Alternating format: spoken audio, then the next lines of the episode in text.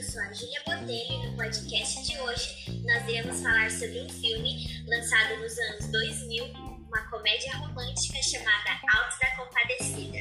Para falar sobre esse assunto, eu trouxe comigo a Mirella. Oi! A gente vai responder algumas perguntas sobre o filme e também citaremos algumas de suas características principais.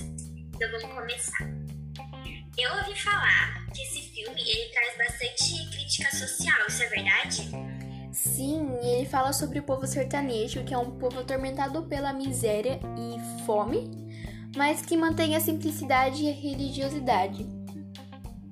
Eu ouvi dizer também que ele traz toda uma história por trás do nome, é isso mesmo? Sim, é, ele traz uma representação envolvendo a Nossa Senhora que se compadece do sofrimento dos humanos. E quando eles fizeram o filme, quiseram passar a mensagem de que cometemos erros e pecados, mas que o importante é sempre ficar no caminho certo e tentar manter o nosso caminho focado. E agora você poderia citar, assim, para você uma das características mais principais do filme?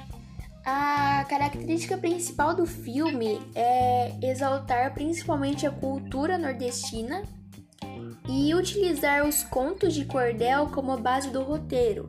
E ele é uma adaptação do livro Alto da Compadecida de Ariano Suassuna. Encerrar, eu gostaria que você falasse um breve resuminho, uma sinopse do filme para deixar todo mundo aqui com um gostinho de curiosidade. O filme mostra a aventura de dois grandes amigos, João Grilo e Chicó.